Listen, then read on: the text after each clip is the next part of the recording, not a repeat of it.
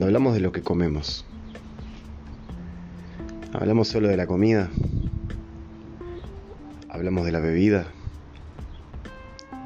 hablamos de las drogas que consumimos, hablamos de otras cosas que consumimos, como la tele, la música, las redes sociales, los espacios que ocupamos, las palabras que nos dedican y las que nos dedicamos.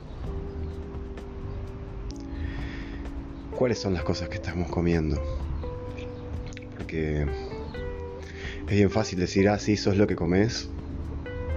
Entonces vivís a lechuguita, entonces sos lechuga. Pero ¿Sos lo que te dedicas a vos mismo también? ¿Sos esa persona que no tiene amigos? ¿Sos esa persona que nunca va a llegar a algo? ¿Sos esa persona que es mejor que los demás? Por mucho tiempo yo creí que era mejor que los demás. Luego también un poco me fui dando cuenta de que en realidad me creía menos y que era un reflejo compensatorio para tratar de elevar un poquito más mi ego hasta llegar a, sentirme como el resto. Y lo curioso es que mientras mejor expresaba que me sentía que los demás y más me movía para que yo fuera así, más miserable era mi vida. Más me tenía que cuidar del otro más tenía que fijarme cómo camino, cómo me paro, qué digo. Y es que mm, el ego es un arma poderosísima que puede viajar en tu contra. Puede ser una flecha que llega a otra punta del planeta o una que viene hacia vos.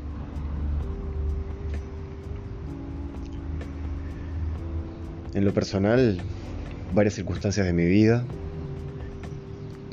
vínculos, enfermedades, lugares especiales en los que yo me ponía, me hicieron darme cuenta que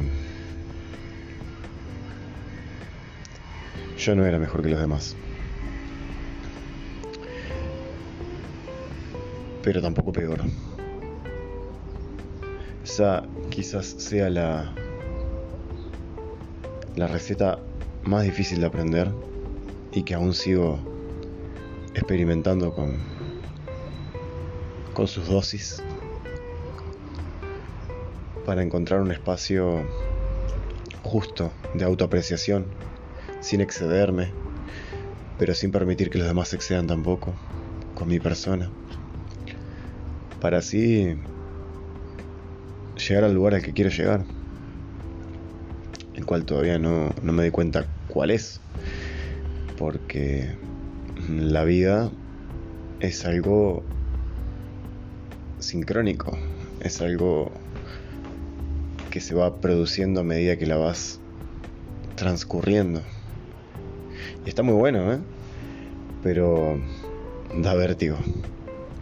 A veces uno toma muchos ejemplos, sobre todo los de la televisión, internet, influencers, y ve que ya están ahí. Y entonces a le da ansiedad también, ¿no? Eh, ve que el otro está teniendo, bueno, su podcast, ve que el otro tiene su proyecto audiovisual, su carrera. Y claro, y uno que está ahí, que es uno más, en estas miles de millones de personas que ocupan los espacios que conforman el mundo. Eh, a raíz de eso genera ansiedad, ¿no? Se pregunta, ¿y yo? ¿A dónde voy? Y a veces descubre incluso que no va a ningún lado y eso es peor. O a veces descubre que va a un lugar que no le gusta. y es peor Y a veces hace lo que estoy haciendo yo. Y ojalá a alguien le resuene esto y, diga, uff, vos también. Y agarra y prueba un formato nuevo. Libera un montón de cargas de su ego sobre esto de cómo lo va a recibir el otro, qué va a hacer de ello, ¿no?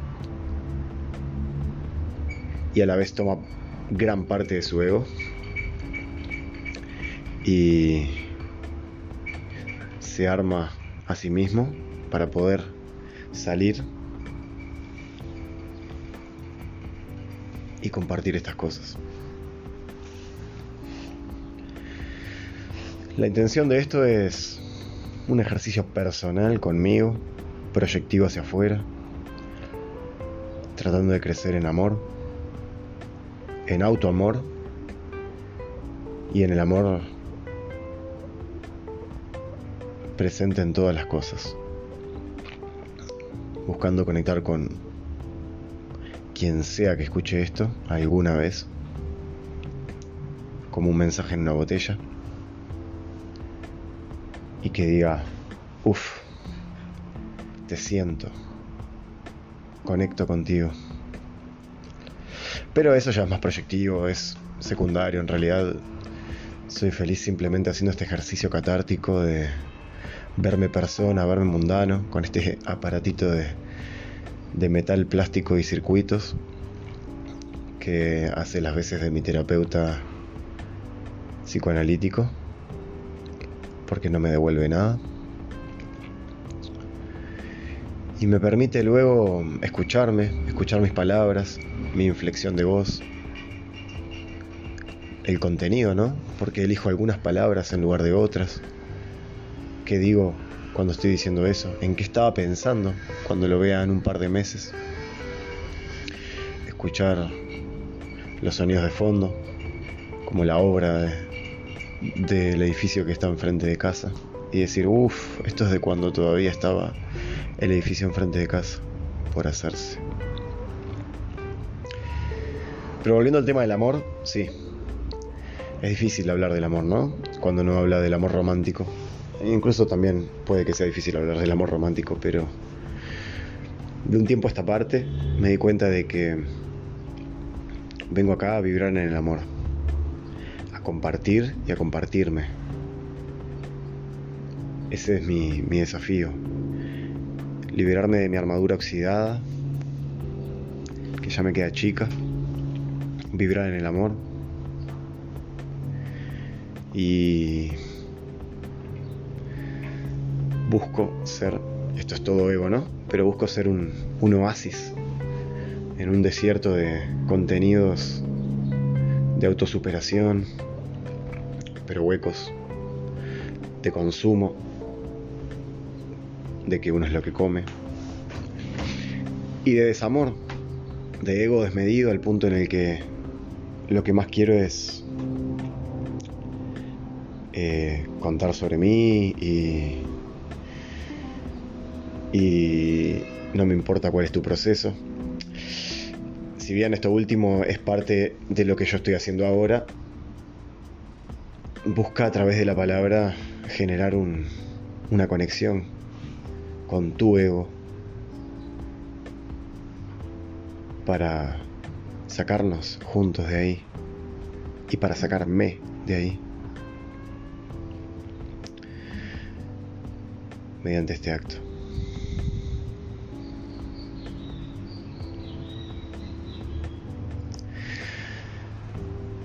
En este momento estoy acostado, esperando que vengan a, hacerme el hisopado por la pandemia de COVID-19 que estamos viendo actualmente. Creo que no tengo nada, pero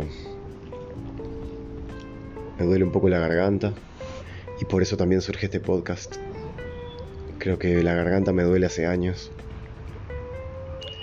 por todo lo que me guardé, por todo lo que no grité, por todo lo que no lloré, por todo lo que dije sin querer decir y por todo lo que no dije queriendo. Entonces hoy simbólicamente me doy cuenta de que mi garganta escuece porque todavía me falta decir más. Porque me di cuenta de que el tiempo no da para decir todo lo que quiero decir. Y eso que tengo Instagram, tengo Facebook, hago videos, pero me falta, me faltan metros, me faltan kilómetros de palabras. Porque si hay algo que no ha parado nunca es el cerebro y el constante tic-tac que el cerebro va haciendo de esas palabras, de lo que no dije, de lo que no hago, de lo que no puedo hacer, ese ego que ruge adentro mío. Entonces, bueno, hoy comencé un podcast.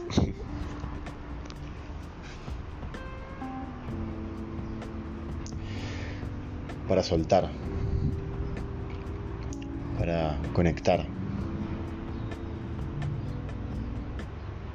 para no enfermarme más de la garganta. Hace años que en algún punto del año me enfermo de la garganta, siempre lo mismo se me inflama y me escuece y me duele y me quedo ronco. Ahora estoy ronco, por ejemplo. Esta no es mi voz, es mi voz nasal de la congestión que tengo. Entonces, ahora haciendo esto, por ejemplo, no me duele. Y ahí es cuando me doy cuenta de que el cuerpo me pide que suelte que libere, que no me preocupe por lo que pueda salir de esto que estoy haciendo. Total es lo mismo. Eh, siempre que hice o no hice, alguien le molestó. Entonces, qué importante que es hacer convencido y conforme con uno pero hacer. E ir viendo durante la marcha lo que vamos haciendo.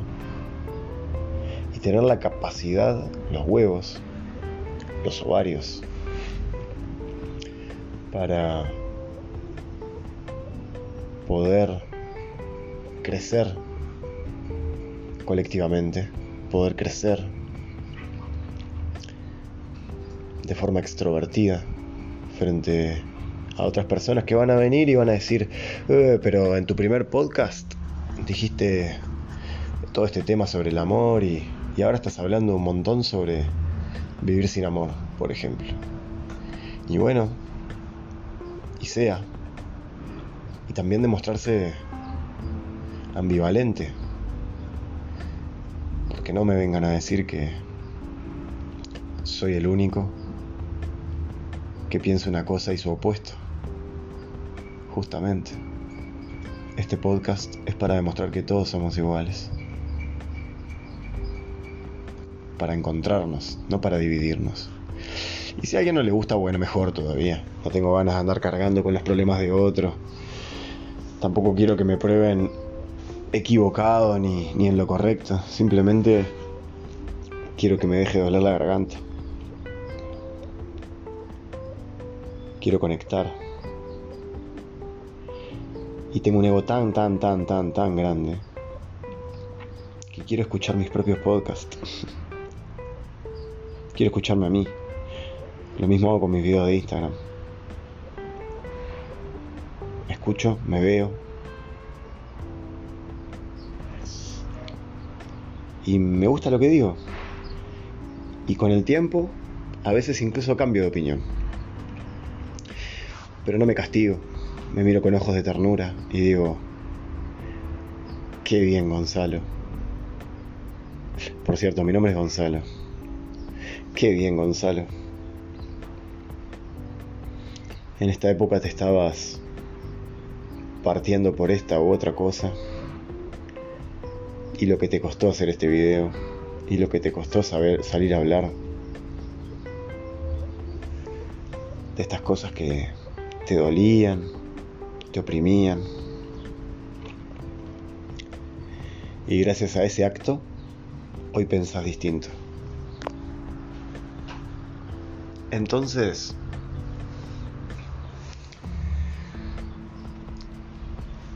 la modernidad o la posmodernidad nos presenta un regalo maravilloso que es la capacidad de escucharnos. No ya en el contenido, sino en lo específico, en las palabras dichas, en las formas hechas. Ver meticulosamente y de forma objetiva cómo moviste las manos, cómo hiciste tus inflexiones de voz cuando hablaste, en qué palabra trastabillaste, en qué querías decir. ¿Qué quería decir? Lo voy a saber solo yo. Porque seguro que lo que ustedes reciben de lo que yo digo es algo muy distinto. Y ojalá lo reciban. Y ojalá no me cague. Y ojalá esto crezca. Y ojalá esto sirva para que vos mismo, vos misma, te des tu propio empujón de vida, te apalanque y te va a explotar. ¿Para dónde? Ni idea, pero te va a explotar. El mundo ya está explotando. Todas las certezas que había ya no están, o muchas de ellas al menos. Entonces, ante los signos de la, de la incertidumbre, qué bueno que está jugársela por lo que uno quiere, lo desconocido. Dar ese paso iniciático hacia el lugar en el que queremos estar. Si son como yo, ni siquiera saben en qué lugar quieren estar. Y eso es más complicado a veces. Porque nos paramos desde el desconcierto. Pero si son como yo, este podcast les va a mostrar que la única forma de conocerse es haciendo. Y deshaciendo también. Desandando caminos. Hay muchas cosas que tenemos que soltar. Cosas que no son nuestras. Que son de nuestros padres, nuestra familia, nuestros vínculos, nuestro contexto. Yo soy de Uruguay, un país chico en América del Sur, entre dos gigantes como la Argentina y Brasil, que tiene identidad de gente muy gris, muy parca, muy racional. y donde todo pareciera costar, todo parece que es más difícil. Vivimos de un anonimato, siempre mirando hacia Europa. Entonces, si tendremos cosas para deconstruir siendo sudamericanos y chicos y grandes, ¿no? Porque Uruguay tiene mucho prestigio internacional en todas las áreas. Entonces,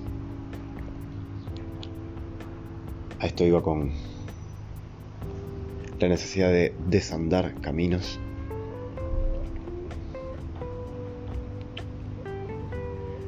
Y atreverse a buscar el propio sentido de las cosas, no digitado y no definitivo. Voy a terminar este primer podcast por acá, porque en la medida de lo posible me gusta terminar las cosas en el minuto en punto. Muchas gracias por escucharlo. Esperemos que haya más. Vibro, vivo, siento.